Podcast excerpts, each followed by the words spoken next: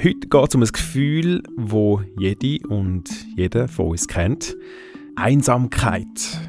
Gerade in der Pandemie und im Lockdown haben viele gespürt, dass soziale Kontakte fehlen und vielleicht auch durch das einen neuen Blickwinkel drauf gewonnen. Aufgrund eigener Betroffenheit habe ich ein recherchiert im Internet und geschaut, bin ich die Einzige, die sich so fühlt. Und dann habe ich eben gesehen, dass es ein Thema ist geworden, aber dass viel zu wenig über junge Einsamkeit geredet wird. Einsam sein, das ist nicht nur unangenehm, es kann auch der Gesundheit schaden.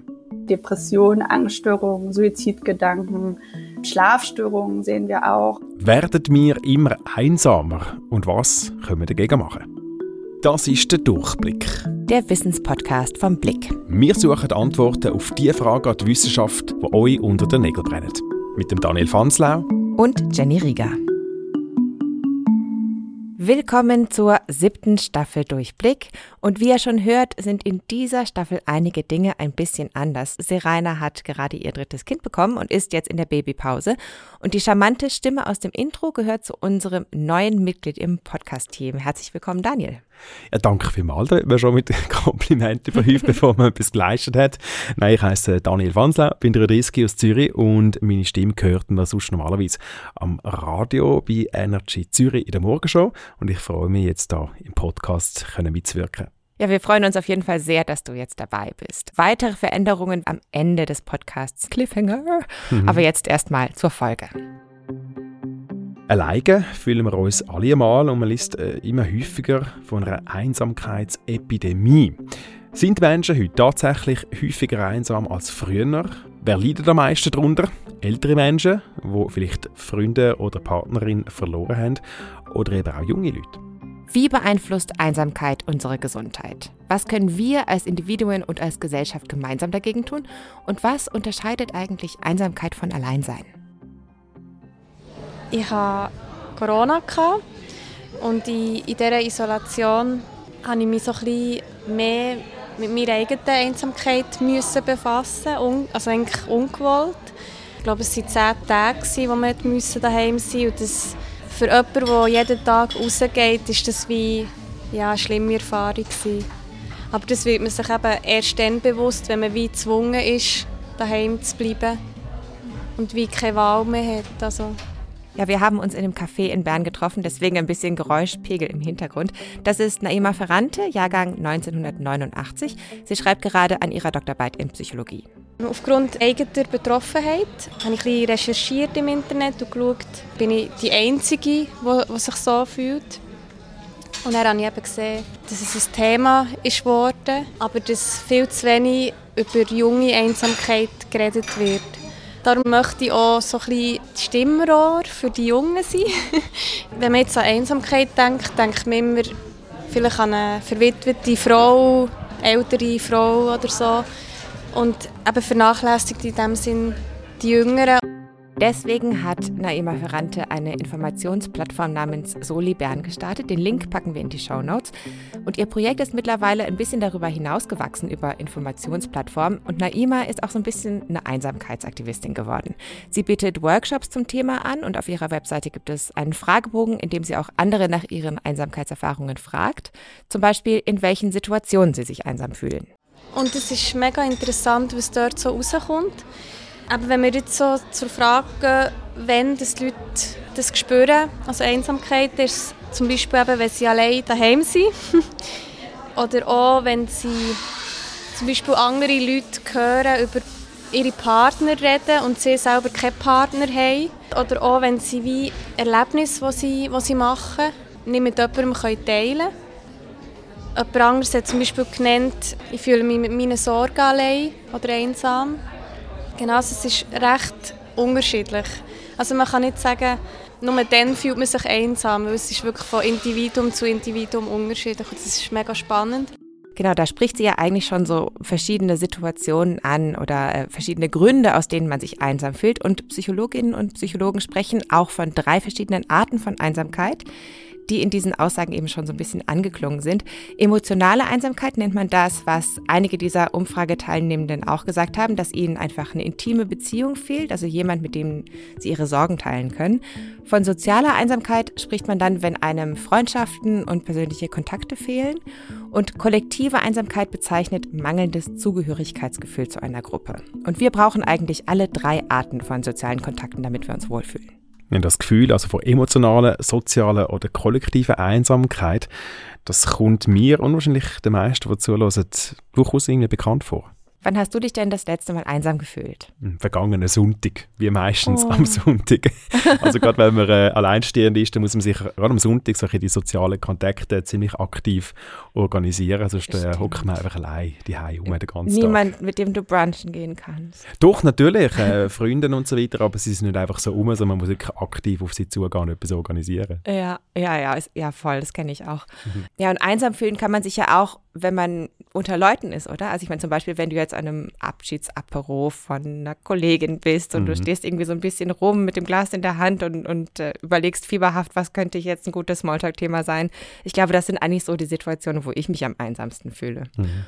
Ja, und ich denke eben, sowas kennen eigentlich die meisten, oder? Also genauso hat vielleicht auch jeder und jede so ein bisschen das Gefühl, so, oh nein, ich bin voll der Freak und ähm, niemand mag mich, ich bin uninteressant und alle haben ein super aktives mhm. Sozialleben, mhm. nur ich nicht. Mhm. Es ist eben genauso, dass man häufig über das nachdenkt, aber sich kaum getraut, darüber zu reden. Es ist ein mhm. bisschen ein Tabuthema, Einsamkeit. Und äh, was wir gegen Stigma rund um die Einsamkeit können machen das besprechen wir dann später noch. Jetzt aber zuerst, äh, du hast gerade schon eine Situation beschrieben, äh, wo wir uns einsam können fühlen wo wir unter Menschen sind, äh, wegen so einem sozialen Anlass, mhm. wo wir gar keinen Anschluss haben zu den anderen Menschen. Andererseits können wir auch allein sein und vollkommen zufrieden sein in dieser ja. Einsamkeit. Was ist da genau der Unterschied zwischen Alleinsein und Einsamkeit? Das habe ich auch Christine Dvorak gefragt. Die ist Psychologin an der Uni Zürich und in ihrer Doktorarbeit beschäftigt sie sich unter anderem damit, wie Einsamkeit das Risiko für psychische Erkrankungen beeinflusst. Einsamkeit ist erstmal grundsätzlich ein subjektives Gefühl. Ähm, und auch wichtig zu sagen ist, dass Einsamkeit eben keine psychische Erkrankung ist. Also ähm, da muss man immer darauf achten. Einsamkeit ist erstmal grundsätzlich auch ein sehr gesundes Gefühl, weil es uns zeigt, dass wir mehr Bedarf nach sozialen Interaktionen haben. Und die Definition von Einsamkeit ist eben, dass es so eine wahrgenommene Diskrepanz zwischen gewünschten und tatsächlichen sozialen Beziehungen ist. Und dabei geht es aber sowohl um die Quantität, also die Anzahl der Beziehungen, als auch um die Qualität. Also das zu der Einsamkeit. Im Gegensatz dazu ist Alleinsein einfach ein physischer Zustand, was aber nicht muss heißen, dass man unter dem leidet. Ja, das kann man so sagen, glaube ich. Und wie Christine Dvorak auch schon erwähnt hat, sich ab und zu einsam fühlen ist eigentlich gar nicht so schlimm, weil das Gefühl dir auch einfach zeigt, dass dir soziale Kontakte fehlen und dass das vielleicht mal wieder Zeit ist, rauszugehen und mhm. Menschen zu treffen. Aber Einsamkeit eben, das kann auch ein sehr schmerzhaftes Gefühl sein und zwar buchstäblich. Es gibt auf jeden Fall eine Studie, die ich sehr spannend fand, die zum Beispiel gezeigt hat, dass das Gefühl von Einsamkeit oder auch mehr dieses Gefühl von sich ausgeschlossen fühlen mit Arealen im Gehirn verbunden ist, die ähm, auch für Schmerz, also für körperlichen Schmerz zuständig sind, was so ein bisschen nahegelegt hat, auch dass Einsamkeit wirklich zu einer Art Schmerzgefühl ähm, führt. Und wenn Einsamkeit über einen längeren Zeitraum andauert, dann kann sie auch das Entstehen psychischer Erkrankungen begünstigen. Zum Beispiel gerade Depressionen, Angststörungen, Suizidgedanken, ähm, Schlafstörungen sehen wir auch, ähm, Demenz zum Beispiel, also es erhöht auf jeden Fall das Risiko. Wie haben schon angetönt, in letzter Zeit liest man immer wieder Schlagzeilen, die von einer Einsamkeitsepidemie dreht ist. Mhm. Ist Einsamkeit tatsächlich ein so ein wachsendes Problem? Das ist eine spannende Frage, mit der ich mich auch länger beschäftigt habe, weil ich mich das auch gefragt habe und auch mein Eindruck so ist im Moment in der in gesellschaftlichen Diskussion, auch in den Medien, ist immer die Rede von der Epidemie der Einsamkeit.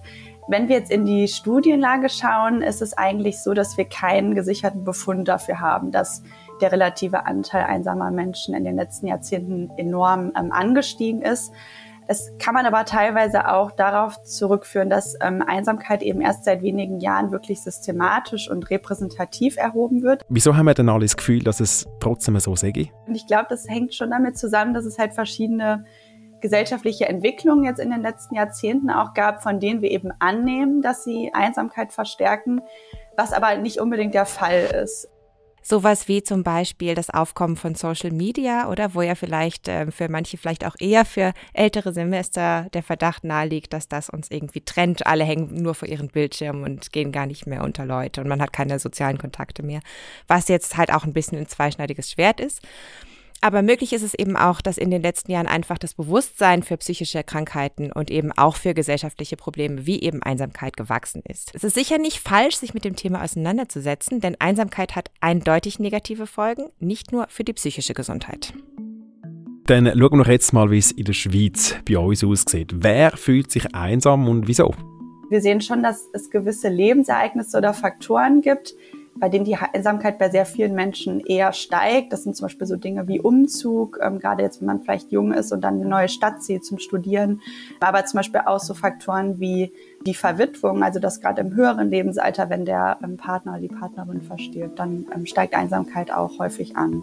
Es gibt auch Studien, die andeuten, dass Einsamkeitsgefühle vielleicht auch eine genetische Komponente haben könnten. Aber das muss man sich jetzt nicht so vorstellen, du hast so ein Einsamkeitsgen und bam, du bist jetzt einsam mhm. für den Rest deines Lebens. Es sind viele kleine Genschnipsel, die irgendwie verteilt sind.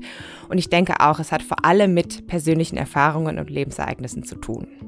Gibt es denn Daten dazu, wie viele Menschen in der Schweiz einsam sind? Es gibt Daten, ja, die sind allerdings teilweise gar nicht so einfach zu interpretieren. Also man findet da in der wissenschaftlichen Literatur ziemlich unterschiedliche Zahlen.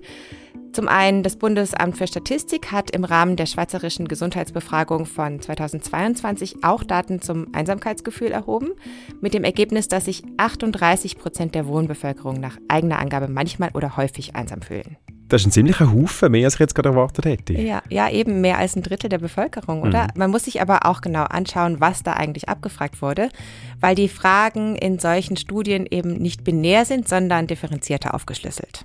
Das ist nicht Ja, Nein, sondern das ist nie, selten, manchmal, häufig, sehr häufig, oder?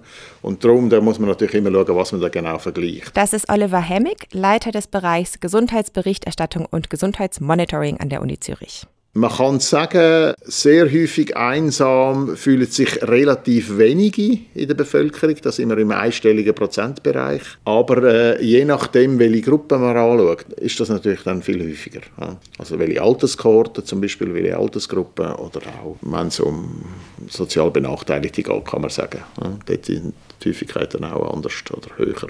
Und natürlich gibt es auch mehr Leute, die sich ab und zu einsam fühlen als Menschen, die sich sehr, sehr häufig einsam fühlen. Mhm. In einer Studie von 2019 hat sich Oliver Hemmig das genauer angeschaut. Darin ging es vor allem darum zu schauen, wie stark eben verschiedene Altersgruppen von Einsamkeitsgefühlen betroffen sind und wie stark sich das auf ihre Gesundheit auswirkt. Er hat dabei nicht nur nach subjektiven Einsamkeitsgefühl gefragt, sondern auch nach objektiven Parametern. Was zum Beispiel darum gegangen ist, wie viele Vertrauenspersonen hat man, äh, wie sehr vermisst man auch äh, Gesprächspartner, wo, wo man bei persönlichen Problemen kann äh, darüber reden und so weiter.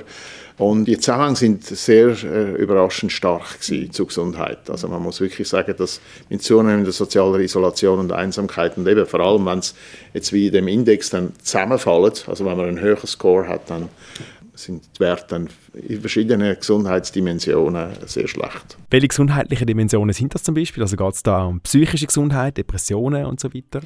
Auch, aber nicht nur. Es ist natürlich schon hauptsächlich psychische Gesundheit. Aber es geht bis hin zu selbst eingeschätzter allgemeiner Gesundheit, was ein, bekanntlich ein, ein guter Prädiktor und Indikator für Lebenserwartung ist zum Beispiel. Das hatten viele Studien gezeigt. Also auch dort ist der Zusammenhang sehr stark. Oder? Das heißt, einsame und isolierte Menschen schätzen ihre eigene Gesundheit im Allgemeinen mittelmäßig bis sehr schlecht ein. Diese Ergebnisse passen auch zu einer recht bekannten US-Studie zu dem Thema von 2010, die gezeigt hat, dass Einsamkeit mit anderen Risikofaktoren für die Sterblichkeit vergleichbar ist. Also wir wissen ja zum Beispiel, Rauchen oder auch übermäßiger Alkoholkonsum ist ähm, verbunden mit einer, mit einer ähm, höheren Sterbewahrscheinlichkeit und so ist es eben bei Einsamkeit auch.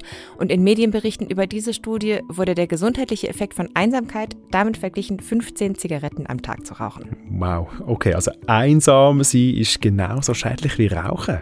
Ja, also diese Aussage ist mit ein bisschen Vorsicht zu genießen, denn die Daten zeigen eben nicht, was Ursache und was Wirkung ist. Es, es betrifft ja eben nicht nur Gesundheit direkt, sondern es betrifft eben auch Faktoren, die Gesundheit stark beeinflussen, nämlich das Gesundheitsverhalten. Oder? Also das ist auch so, und das ist empirisch evident erwiesen, dass einsame, sozial isolierte Menschen sich weniger günstig verhalten, oder? gesundheitlich gesehen. Das ist so, ja.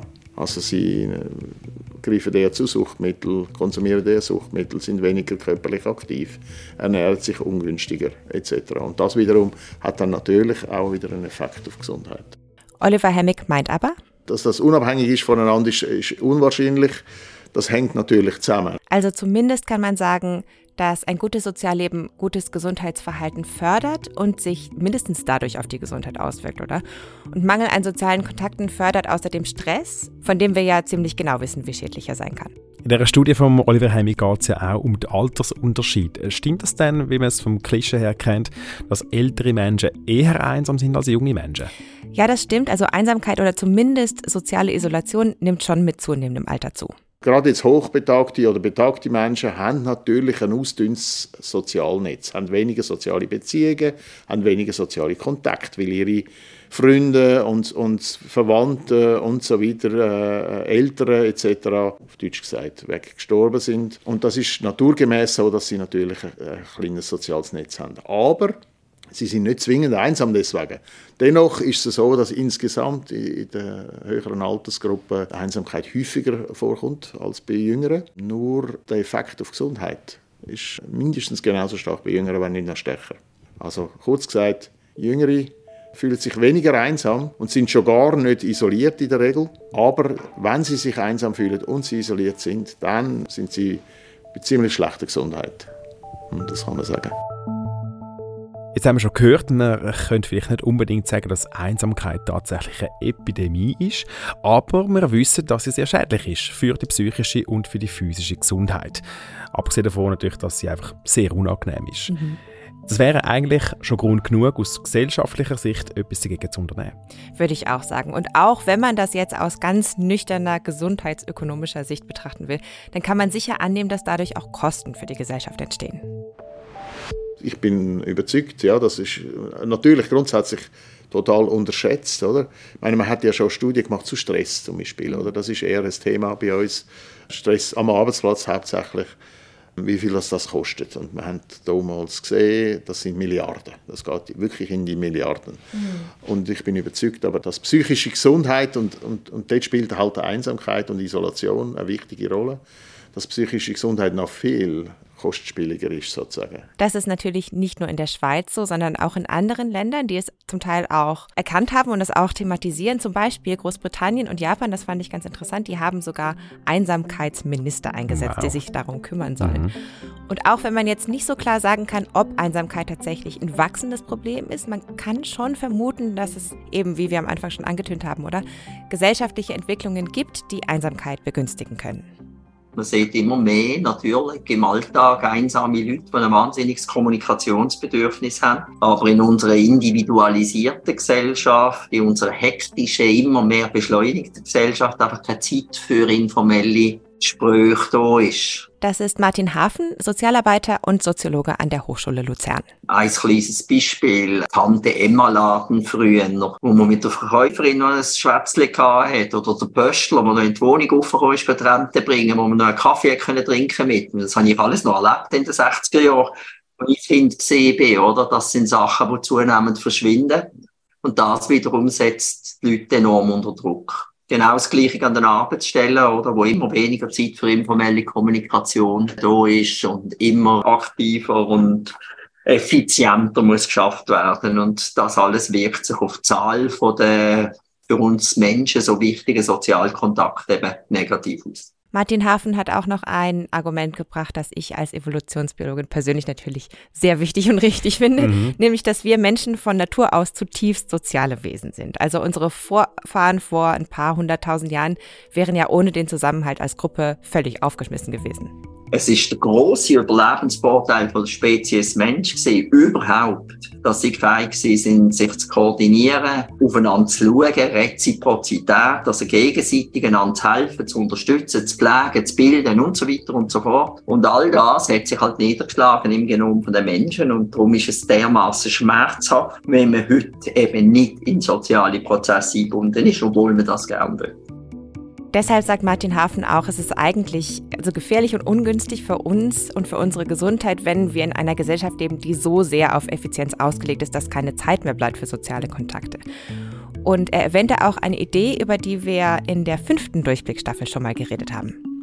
Was wir brauchen, ist Zeit, oder? Und das bedingungsloses Grundeinkommen würde natürlich äh, Zeitressourcen zur Verfügung stellen und dementsprechend halt auch die Einsamkeitsgeschichten wieder entschärfen haben im Übrigen so nach 2008, nach dem großen Crash vom Wirtschaftssystem in den USA und weltweit letztlich haben wir das auch gesehen, oder? Bei den Leuten, die erwerbslos geworden sind, die ihre Arbeit verloren haben, was ja Millionen gewesen sind, haben sich relativ schnell angefangen, soziale Systeme, Gemeinschaften bilden, wo man sich äh, gegenseitig unterstützt hat. Und obwohl es materiell extrem schwierig war, ist das dann eben ein Nutzen davon war, dass man wieder Zeit hat, füreinander miteinander umzugehen einander gegenseitig zu unterstützen. Weniger arbeiten und mehr Zeit für soziale Kontakte ist eine Idee, die immer populärer wird. Ein paar Firmen sind schon dazu übergegangen, die Vier-Tage-Woche für alle Mitarbeitenden einzuführen. Genau, das ist sicher ein Ansatz. Und um Einsamkeit entgegenzuwirken, könnte man auch überlegen, zum Beispiel, wie wir in Zukunft eigentlich zusammenleben wollen. Zum Beispiel in so Alters-WGs mit den Haufen anderen Senioren und Seniorinnen. Ja, genau. Also ich stelle mir das eigentlich ganz schön vor, muss ich sagen. Und auch Städteplanung könnte da eine Rolle spielen. Nehmen Sie Superblocks in Barcelona oder? Wo man einfach gesagt hat, okay, man hat neun riesige Wohnblöcke, die eine Quader machen, oder? Mit je zwei Querstraßen und zwei Querstraßen auf die andere Seite, oder? Und jetzt suchen wir einfach den Autoverkehr aus diesen Blöcken raus. Das sind wirklich riesige Gebiete, oder? Und der ganze Raum zwischen diesen Blöcken ist vollkommen nur für Velofahrer und Fußgänger da, oder? Da werden sofort Käferli aufgebaut, da werden Bänkli angestellt und da findet sozialer Kontakt statt. Also das Entfernen vom Autoverkehr aus unseren Städten ist eine ganz konkrete Maßnahme. Gut, bis wir all die vier Tage Woche und autofreie Städte haben, da könnte es noch eine Weile gehen. Was kann ich denn als Individuum gegen meine Einsamkeit machen und vielleicht auch gegen die von anderen Menschen? Daran wird tatsächlich immer mehr geforscht und es gibt auch sehr viele Projekte. Eins haben wir auch schon erwähnt, das von Naima Ferrante, der Einsamkeitsaktivistin aus Bern, mit ihrer Plattform Soli Bern. Und wie schon erwähnt, bietet sie auch Workshops an. Wie sehen so Workshops aus? Was passiert dort? Also eigentlich geht es uns primär darum, dass man darüber redet. Also dass man auch mal den Raum bekommt, darüber zu reden. Also der Austausch ist sehr im Vordergrund und mit uns einfach so ein bisschen leiten mit zum Beispiel provokativen Thesen, zum Beispiel eben, ist Einsamkeit eine Krankheit, ja oder nein? Und dann geht es auch sehr stark darum, dass man sich mit seiner eigenen Einsamkeit, mit seinem Alleinsein beschäftigt und so ein bisschen kritisch reflektiert. Und was natürlich, glaube am meisten auch noch hilft, ist, dass man wie hört, wie es anderen geht und was andere für Strategien haben. Naima Ferrante findet es deshalb eben sehr wichtig, darüber zu reden, weil Einsamkeit einfach immer noch ein stigmatisiertes Thema ist, obwohl eben wir alle eigentlich das Gefühl kennen, oder? Und sie ist der Meinung, dass wir auch selbst ein bisschen Verantwortung übernehmen müssen. Mittlerweile habe ich schon auch das Gefühl, dass man viel auch selber machen könnte, damit man ein aus dem rauskommt. Zum Beispiel eben in einen Workshop gehen. Was gibt es sonst noch für Möglichkeiten? Psychologin Christine Dvorak hatte auch einen interessanten Ansatz. Sie hat mit ihren Kolleginnen und Kollegen zusammen ein internetbasiertes Selbsthilfeprogramm entwickelt, das sich an ältere Erwachsene, also über 65, richtet. Und der Hintergrund ist, sehr viele Interventionen, die aktuell existieren, zielen mehr darauf ab, neue Kontakte zu knüpfen. Aber das ist gar nicht unbedingt die wirksamste Methode. Was, glaube ich, ein sehr wichtiger Punkt bei Einsamkeit ist, der auch, glaube ich, langfristig dazu beiträgt, dass sich so gewisse Denkmuster entwickeln können, die psychologische Folgen haben, ist, dass wir eben sehen, dass Menschen, die über einen längeren Zeitraum einsam sind und darunter sehr stark leiden, in gewisser Weise gewisse Denkmuster entwickeln, die sich gegenseitig verstärken und auch das Verhalten beeinflussen und dann wiederum zu mehr Einsamkeit führen und das wie so eine Art Abwärtsspirale. Weil wir sehen zum Beispiel, dass Menschen, die einsam sind, die ihre Aufmerksamkeit auch mehr auf soziale Bedrohungen und negative soziale Informationen richten und dadurch auch dann wiederum soziale Interaktionen oft verzerrt wahrnehmen. Also das heißt, du fühlst dich einsam, deine Wahrnehmung verändert sich irgendwie so ein bisschen. Das macht dich noch misstrauischer und du verhältst dich dann vielleicht auch einfach ablehnend gegenüber deinen Mitmenschen und das verschlimmert die Situation natürlich noch weiter, weil du dann vielleicht nicht mehr ganz so ein angenehmer Zeitgenosse bist. Mhm. Und dieses Online-Programm, das soll eben dabei helfen, aus diesem Teufelskreis auszusteigen und die eigene Einstellung zu verändern. Und Studien haben eben gezeigt, dass diese Art von Interventionen am meisten Potenzial haben. Wie sieht denn so ein Online-Programm genau aus? Also es gibt da verschiedene Module mit, mit Texten, mit Audiodateien, Videos, Übungen und auch praktischen Tipps, die man im eigenen Tempo einfach anschauen kann. Da ist natürlich auch die Hürde dann geringer, als wenn du jetzt zum Beispiel zu einem Therapeuten oder zu einer Therapeutin gehen wolltest. Eine Übung sieht zum Beispiel so aus, dass du dir eine Alltagssituation vorstellst und dann deine eigenen Gedanken und Gefühle hinterfragst. Zum Beispiel, wir sind jetzt irgendwie auf der Straße und sehen einen Nachbarn von uns und sagen Hallo oder grüßen den und der grüßt nicht zurück. Dann könnte jetzt so ein schneller Gedanke, der sich so im Rahmen dieser typischen Denkmuster so entwickelt hat, sein, dass die Person mich jetzt bewusst nicht gegrüßt hat, weil sie mich nicht mag, zum Beispiel. Aber es gibt ja auch eine andere Interpretation. Zum Beispiel hat der Nachbar dich vielleicht gar nicht gehört oder ist gerade in Eile oder hat selber einen komischen Tag oder solche Sachen. Ja, wenn man das schafft, sein eigenes Denken zu verändern, dann muss man es am Nachbarn auch nicht mehr übel nehmen, dass er einem eben gegrüßt hat und mhm. so ist auch die nächste Begegnung dann wieder angenehmer. Genau. Übrigens läuft zu dieser Intervention von Christine Dvorak noch eine Studie im Moment, für die noch Teilnehmende gesucht werden. Wie gesagt, richtet sich diese Intervention an Menschen 65 plus. Also wenn ihr euch da angesprochen fühlt oder jemanden kennt, der Interesse haben könnte, den Link findet ihr wie immer in den Show Notes. Wir sehen also, es gibt viele mögliche Wege aus der Einsamkeit raus. Ja, zum Glück. Und auch wenn man mal ein bisschen einen unsozialen Tag hat, dann kann es schon helfen, einfach mal kurz rauszugehen, kurz unter Leute gehen, ein paar Menschen ins Gesicht zu schauen, mit jemandem reden oder auch nicht. Vielleicht ergibt sich ja ein kurzes Gespräch. Und damit hast du nicht nur was für dich selber getan, sondern vielleicht auch jemand anderen ein bisschen weniger einsam gemacht. Das wäre ein sehr schönes Schlusswort, Jenny, mhm. aber äh, es gibt dann etwas, was wir besprechen müssen, angekündigt am Anfang, die mhm. Veränderung da im Podcast. Ja, genau, ja, das ist so. Ähm, meine Zeit beim Blick geht jetzt demnächst zu Ende. Also ich bin jetzt noch für fünf Folgen in dieser Staffel mit dabei und danach äh, übergebe ich an eine andere Person, die dann weiter für den Durchblick recherchieren wird. Und an dich natürlich, Daniel. Mhm. Und ähm, äh, du wirst sicher unsere Hörerinnen und Hörer weiter noch durch viele spannende Folgen leiten. Danke dir, Jelly, auch für alles, was du gemacht hast und da geleistet beitragen hast im Podcast in den vergangenen Staffeln. Ja, und ich danke euch ganz herzlich fürs Zuhören, für euer Interesse. Mir hat es ganz viel Spaß gemacht und es war wirklich, wirklich immer sehr spannend und ein großes Privileg, diesen Podcast machen zu können. Wir danken auch der Gebert Rüff Stiftung, die diesen Podcast initiiert hat und weiterhin unterstützt. Ja, und wir hoffen, ihr seid auch das nächste Mal wieder dabei. Dann stellen wir nämlich die Frage, wie viele Menschen vertreibt eigentlich unsere Erde? Bis dort sagen Tschüss, Dani Fanslau und Jenny Rieger.